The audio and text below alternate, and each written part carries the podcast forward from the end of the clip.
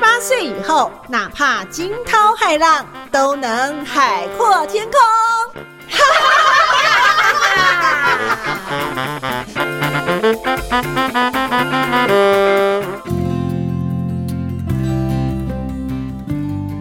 欢迎你收听《中女好会讲女子十八后》Podcast 节目，我是主持人秀妹。今天我们的节目当中邀请到呢，只要呢你在这个体育的维基百科打上他的名字，哇，他的资历就出来了，这样子也是之前呢我们知名的啊、这个体育运动。呃，频道的主播，欢迎我们的李怡慧，怡慧学妹，学妹好，学姐好，各位听中女好会讲的学妹们，大家好。耶还有学姐啊，对对对，还有学姐。因为怡慧的年龄刚好就是这个最美好的年龄，三四之间这样子，或像我们已经跨五了，或者是现在的学妹跟她可能还在念书，或者是在中女十七八岁这种，对，所以呢都有啦。对对对对对是。然后怡慧自己呢，就是一个运动健康阳光女孩嘛。你高中的时候就是这样吗？还是其实不是。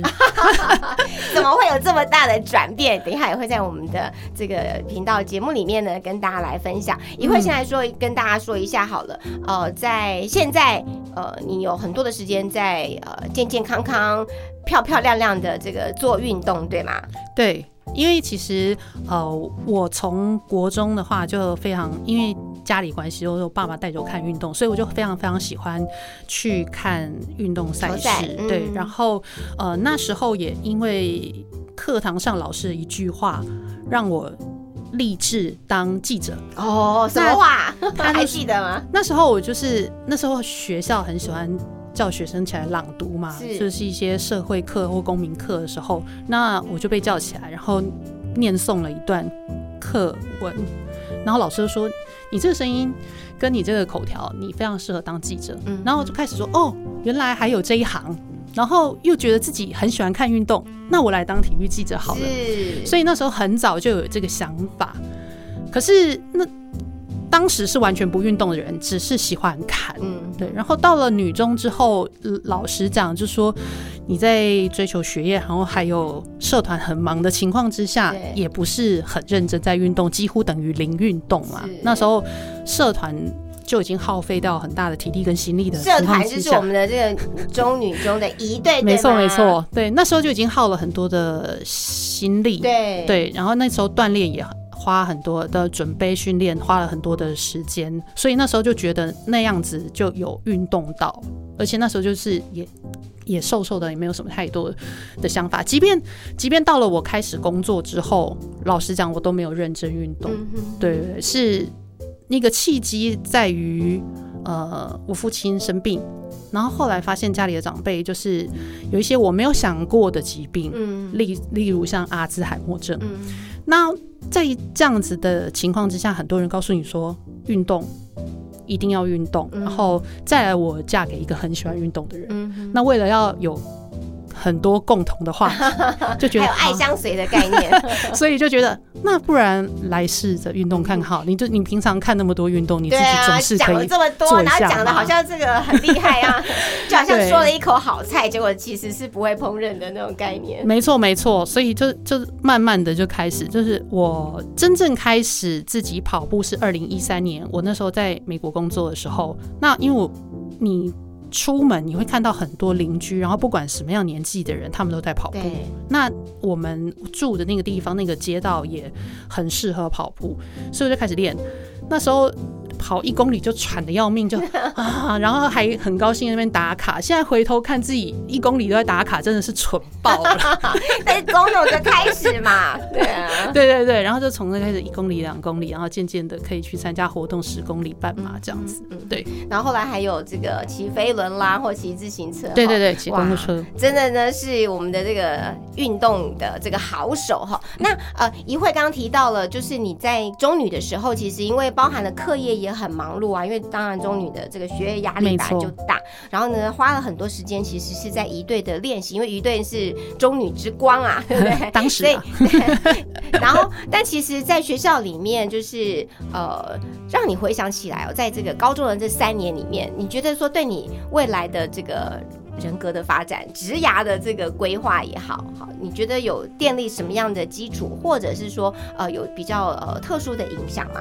其实我在今天来到这里的时候，我真的很想要跟学妹分享，是说我很常跟人家说，我在高中的这三年，即便我穿着绿制服，其实我是蛮有一点点挣扎跟痛苦。哦因为呃，当初考进去的时候，其实我必须要说，我的家庭很传统，但是我单亲。那我觉得我的爸爸人生里头没有什么好去说嘴的事情，但是他有他两个女儿，都然后都都念了中女中，然后可以让他有一个去呃跟别人讲说哦，分享炫耀这种东西，让我我我是觉得我可以让他有这份开心的感觉是很好的。可是所谓到了女中之后，我就发现真的是什么叫人外有人，天外有天。哇，这个同学们怎么山还比一山高就每个人真的读书都太强太厉害了，所以，嗯、在国中的时候，呃，你可能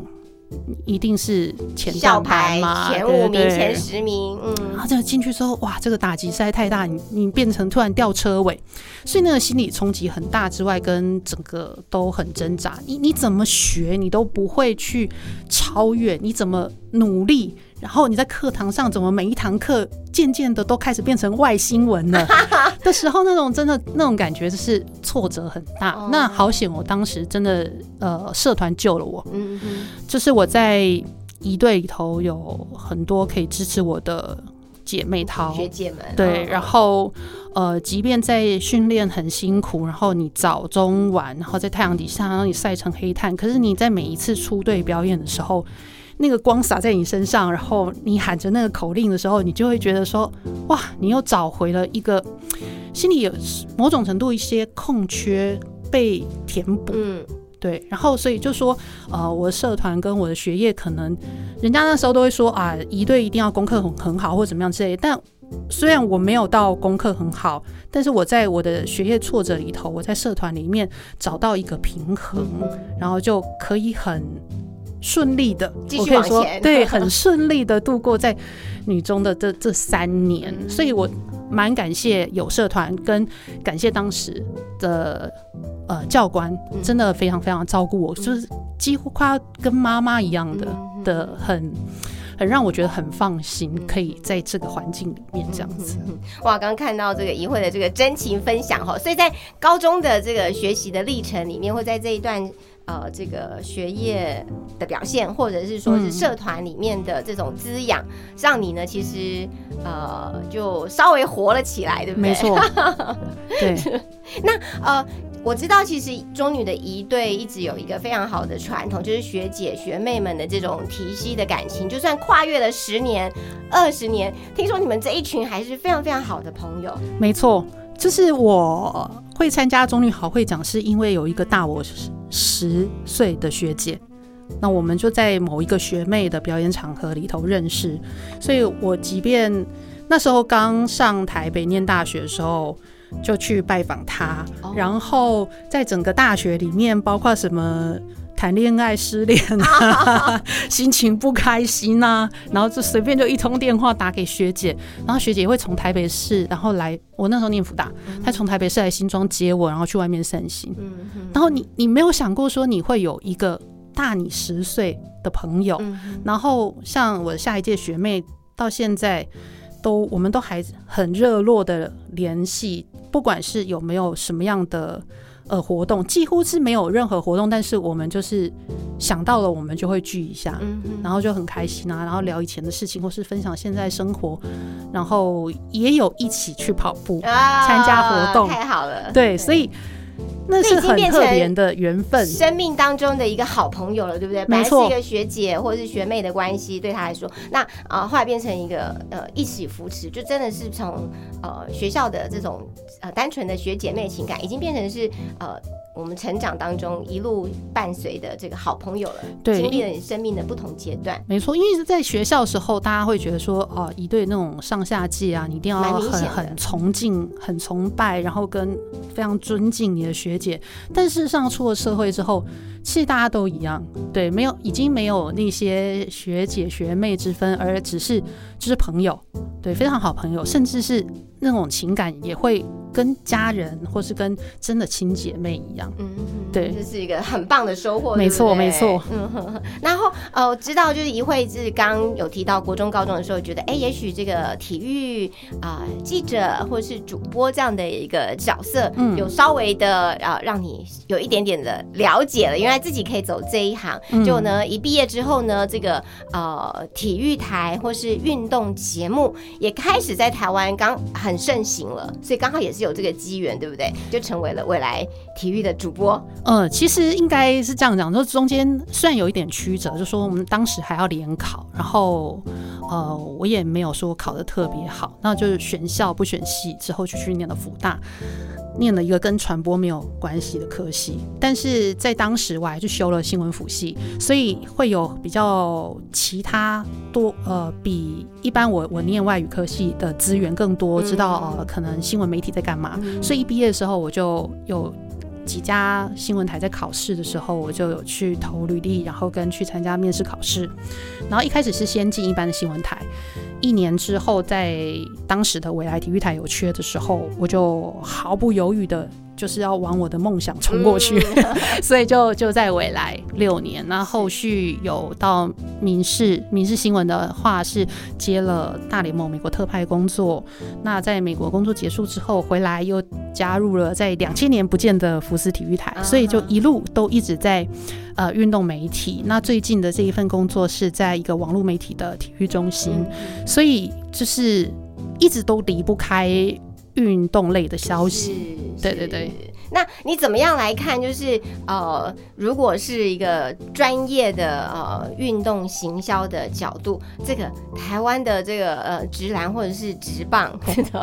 可以继续再加油的角度，或是哪些可以？当然，因为我们的 base 不够大，我觉得这是最重要的原因啦。嗯还有我们的专业的呃这个呃运动行销的人才，我自己也觉得比起美国或者是其他国家哦、我们的这相关的人才好像少了很多。其实我觉得，因为美国他们的各项职业运动发展的历程都很久，那我们假如说像以美国职棒来讲，它已经是一个百年的一个职业赛事，那我们的就是三十多年，所以其实有一定程度的悬殊，所以我们可以进步的空间当然绝对是有的。是，然后再加上美国那个大环境，包括他们的一些相关科系啊，都有这一部分比较专门专业的人才。我们的话，确实也是有机会可以往这发展，但我觉得，呃，最根本的部分还是要有重视。嗯所谓的重视，就是说，呃。假如说你是一个父母，你会让你的小孩从事跟运动相关的工作吗？大家先问嗯自己。嗯对，或者说你会让你的小孩去成为运动选手吗？如果说呃绝大多数都是否定的，所以我我会觉得这样子，大家对于在运动上面的概念来讲，就会显得比较没有那么强烈，或者说在整个呃社会里头的运动氛围，其实如果没有大幅的提升的话，我觉得也某种程度也会阻碍到职业运动的进步。嗯对，所以你要有这些相关专业的人才，或是要培育他们，或是说让他们有发展，你要有这个地方让他们去。所以如果说这个地方没有这样的一个地方，我想家人啊，或是呃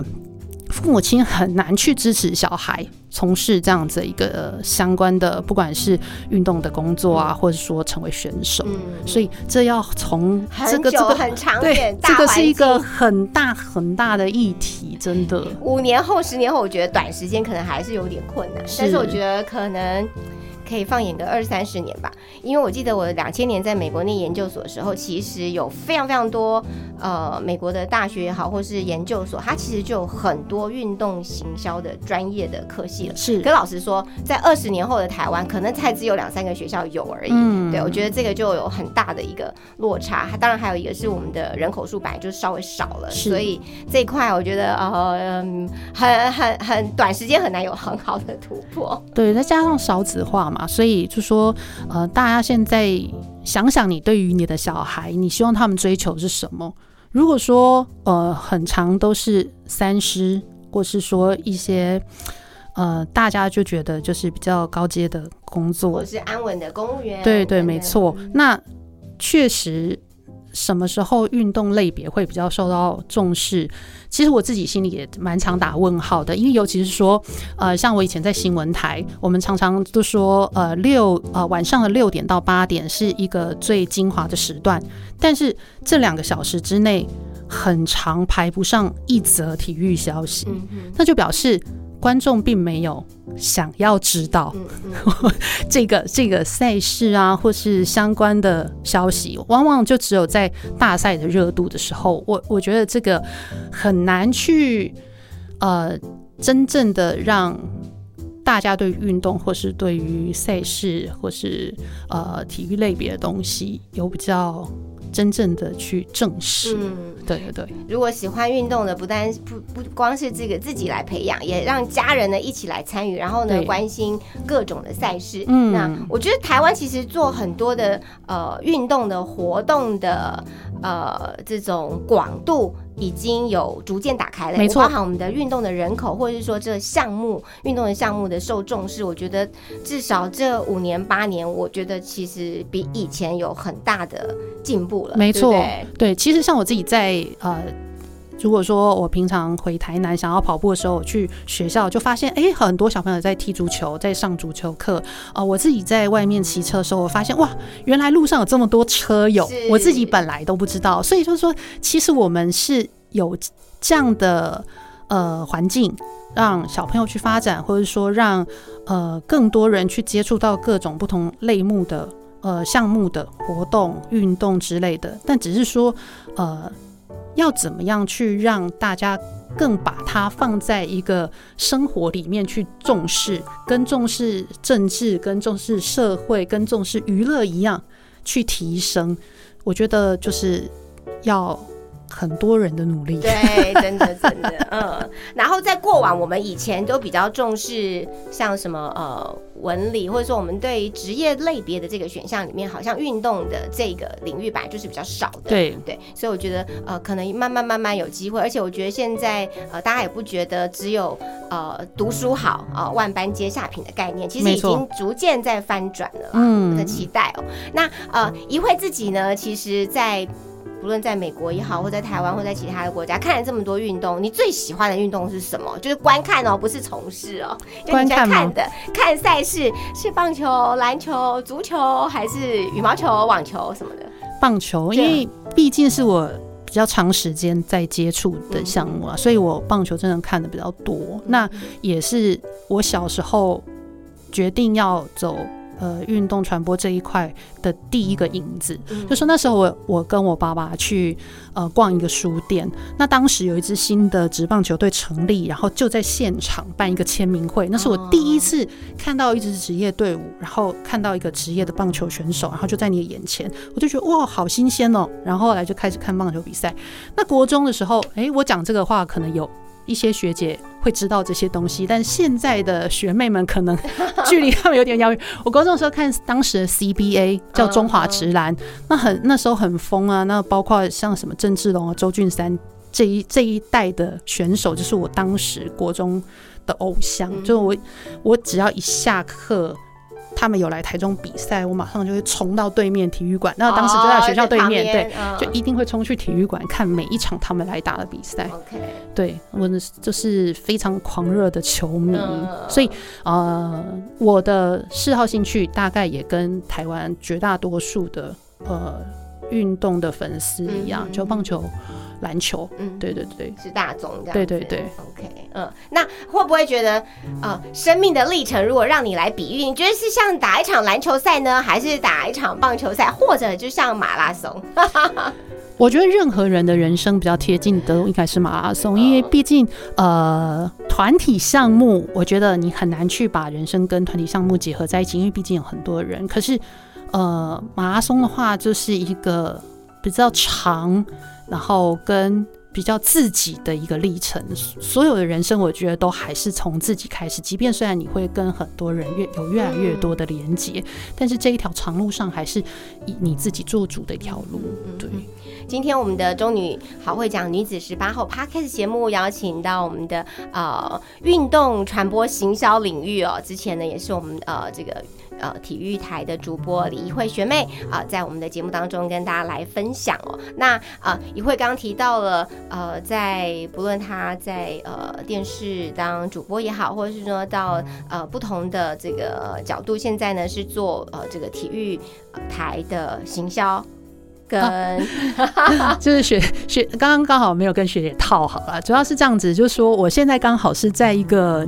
如果以比比赛来讲的话，就是下半场的一个暂停时间。OK，没问题，没问题。然后其实现在你花了很多时间自己来锻炼，对不对？对，就是而且你的你的什么呃运动的课表 也排的满满的这样子。对，现在做哪些运动，然后呢能够保持这个体力，然后呢又能够呃偶尔的呢参加这个赛事，当然不同的阶段啊。那你目前呃的训练的项目有？什么？呃，我现在就是比较长期公路车爬山，然后再来平常就会有比较短距离的跑步，大概是以这两项为主。那过往几年，就是我刚开始接触公路车的时候，我也自己去参加了几个。活动啊，包括像是环台南的一百 K 骑一百公里这样子，然后还有捷安特蛮常在呃全省都有一些呃活动，我蛮常在台北参加的是像最近一次是风中剑，我们就会呃骑车翻越剑南路，然后中社，然后再就是丰贵嘴，就到阳明山，对，然后就是骑这个山路的活动，那也有参加过半马。或是台北马十公里，就是还有台北的女子马，但是都是十公里啊。唯唯一一次半马就是回台南参加古都马，对。然后就是每一个活动之前，我都不希望自己是裸的。没有做任何的计划呃跟准备就去参加，所以在每我决定要参加每一个活动之前，我大概都会让自己锻炼。那因为我很喜欢骑车，然后我在美国的时候，除了刚开始跑步，我去健身房接触到飞轮运动。之后我非常非常喜欢，因为我觉得你怎么可以在那个飞轮车上，然后听着很澎湃的音乐，然后跟着老师的口令，然后很疯狂的那种大爆汗、心脏飙速，每次骑完我都觉得那个畅快的感觉，让我就是觉得。哇，这个运动实在是太棒了！然后后来我回来台湾，就还是持续的在骑飞轮。我觉得骑飞轮最快乐的是，我一边听着老师指令，听着那个歌的时候，其实我我都在小剧场。嗯，我跑步的时候也是，然后都在骂人。今天不开心的时候，我就在那个小剧场里面一直一直骂，一直骂，然后一起玩就什么都忘记，都好了，心情就好了，豁然开朗。今天又是很美好一天，所以我觉得运动带给我，就大概就是。这样的感觉可以一直对，一直每天每天我都重新加油，对，然后我就重新出发，对对对。哇，刚刚讲到这个呃跑马拉松或者是跑半马，我觉得它的最大的一个挑战就是你要一直跟自己对话，但是呢你的思绪是常常不晓得飞到哪边，然后呢又要拉回来现实，然后这个体力上面可能是痛苦的，可是呢你的心情却可以这个呃无限的宽广这样，没错，所以它常常是我觉得是肉体跟灵魂是可以。完全没有交集，可是你这个人还在运作中，这样子。对，对我就觉得哇，这个跑马拉松的过程，当然呃前面的训练很重要。那如果说对于现在可能有不同年龄、不同需求的人，有我们就以女性为主好了，你会给呃刚想要来把运动当成生活的一个日常的人，或者呢呃然后以各种的呃条身份来看，就假定学生哦、或者是我们现在很多年轻的学妹们，她们可以呃简单的从事什么活动，然后来培养她的体力。那大概三四十岁，可能呃到了一个阶段，或者说年长的到五六十岁，可以大概分这三个不同的年龄层的女性的需求，给我们一些运动的建议嘛。因为如果说以现在学妹来讲的话，我觉得就是还是要好好的珍惜一下体育课时间。对对对，就是我都很怀疑，现在还有体育课吗？到底在做什么？真的就是活动的那个课程的时候，还是要让自己试着身体去活动跟流流汗。那像我以我自己的经验来讲的话，我我自己在呃长时间训练跟活动之后，我常常都会叮咛我妹妹，就说你也要做这件事。可是当我的工作身份转换到有一点累、朝九晚五的时候，我我懂那种你无法抽出时间工作的的难度，嗯尤其是如果是你又是职业妇女，但是你又要养儿育女，对对还要抽时间来运动，没。错，这是很难。所以呃，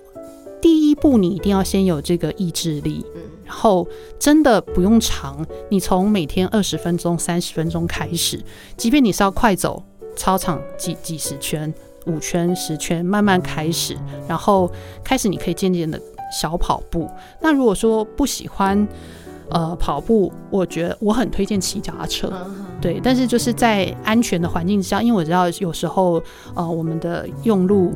人的这个习惯不是很好，所以对于骑脚踏车也可能有时候会有一些危险，就稍微注意一下自己的安全的话，现在 U bike 很多，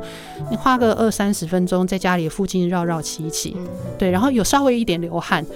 然后你开始感受到这个流汗对你有带来一些刺美激，妙的对跟感觉之后，你自己就会去增加那个强度或是长度。重点是一定要挤出时间来做这件事情。所以其实我觉得，不管是哪个年龄层，先考先考虑到自己的体力可以负担到什么样的程度，自己的身体程度可以负担到什么样的程度，然后渐渐的去找出一个最喜欢。在我还没有开始跑步之前，我我也只只觉得自己可以做瑜伽这种啊很慢的，然后折来折去的，好像就很舒服，然后。就就在好像有室内然后完全不 用不用晒太阳，就就就算是运动了，这个也可以，完全没有问题。因为现在呃，瑜伽进阶到皮拉提斯，其实那个是很累的的一项运动，所以先找到一个你自己可以接受的。你自己喜欢的，然后再慢慢的像一个同心圆一样去扩大，找到自己可以的。那这是不管哪一个年龄层，从学生时期一直到我们现在，即便四五十岁都可以这样做的嗯方式。嗯那长者的话，像像我自己的呃的婆婆，或者是说奶奶这样子，呃比较年长的，真的就快走，嗯快走，就是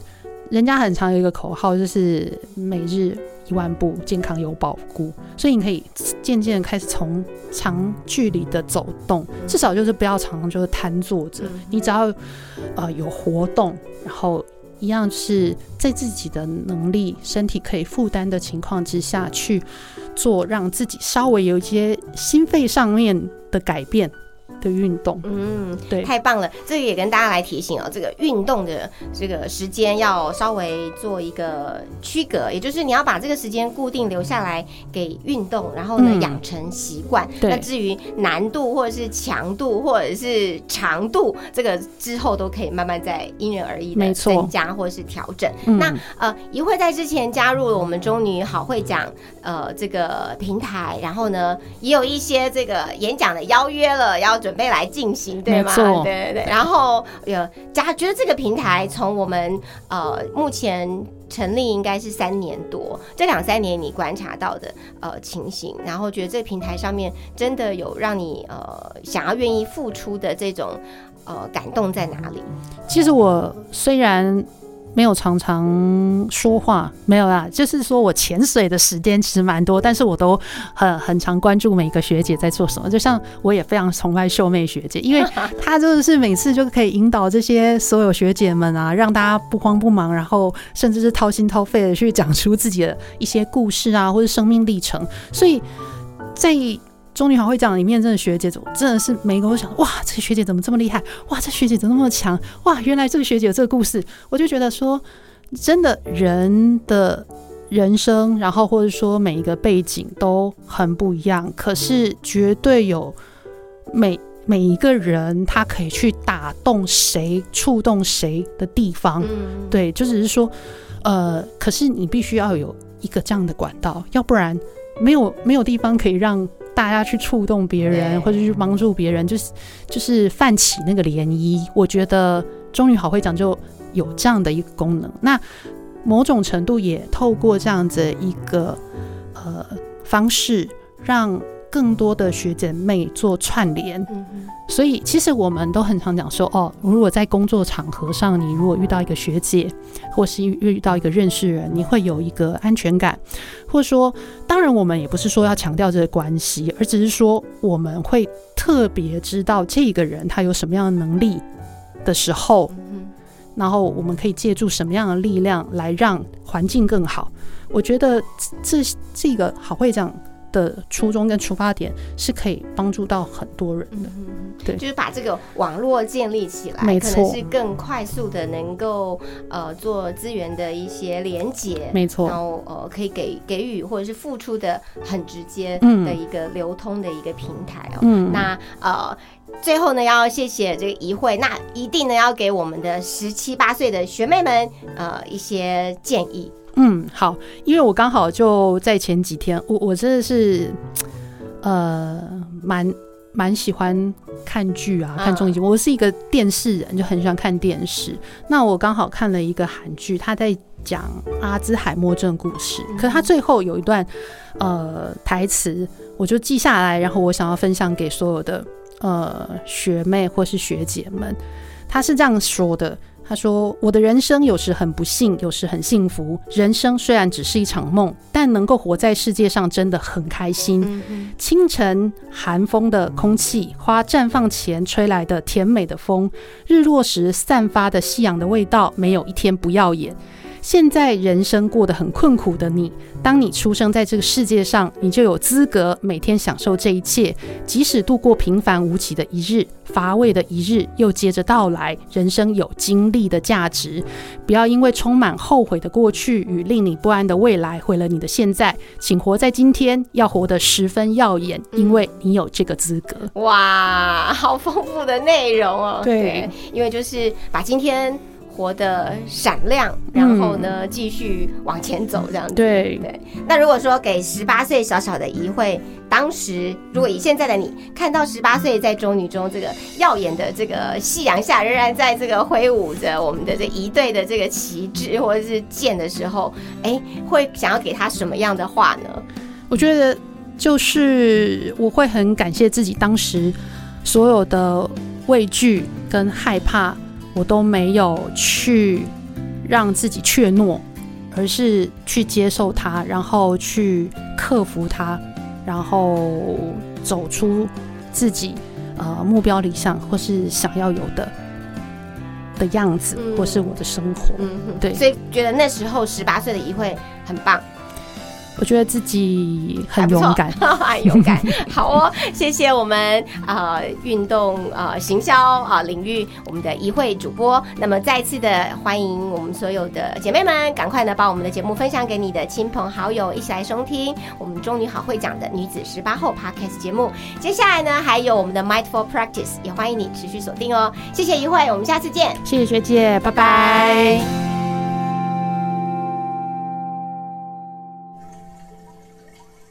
各位女子十八后的听众朋友，又来到我们 mindfulness 的时间。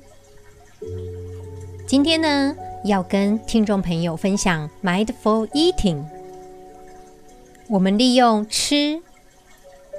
可以用心的享受美食，并且用心此时此刻，顺便练习 mindfulness。忙碌的生活中，我们常常会一边吃饭一边做其他的事情，也就变得没有办法享受我们的餐点。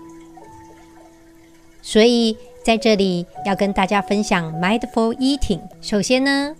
在你要享受第一口饭或是第一餐的时候，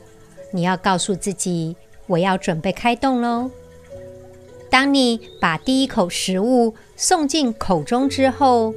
请记得放下手上的筷子或叉子，或是汤匙。如果你一直拿着筷子或是叉子，那么你就会很快的又送了第二口。以正念的状态去品尝我们的食物。首先，把食物放在舌尖，再慢慢的把食物咀嚼。咀嚼的时候有一个特点，就是我们可以试着把食物放在舌头的前端，用这样的方式，你就可以好好的品尝它的味道，慢慢的进食。忙碌的生活中，试着把一餐交托在 mindfulness 的练习当中。当你一口一口的品味。结束的时候，告诉自己已经吃到食物的美味，充满感恩的心。此时此刻，当你享受用餐愉快，同时也安定了你的心灵。专业的正念治疗师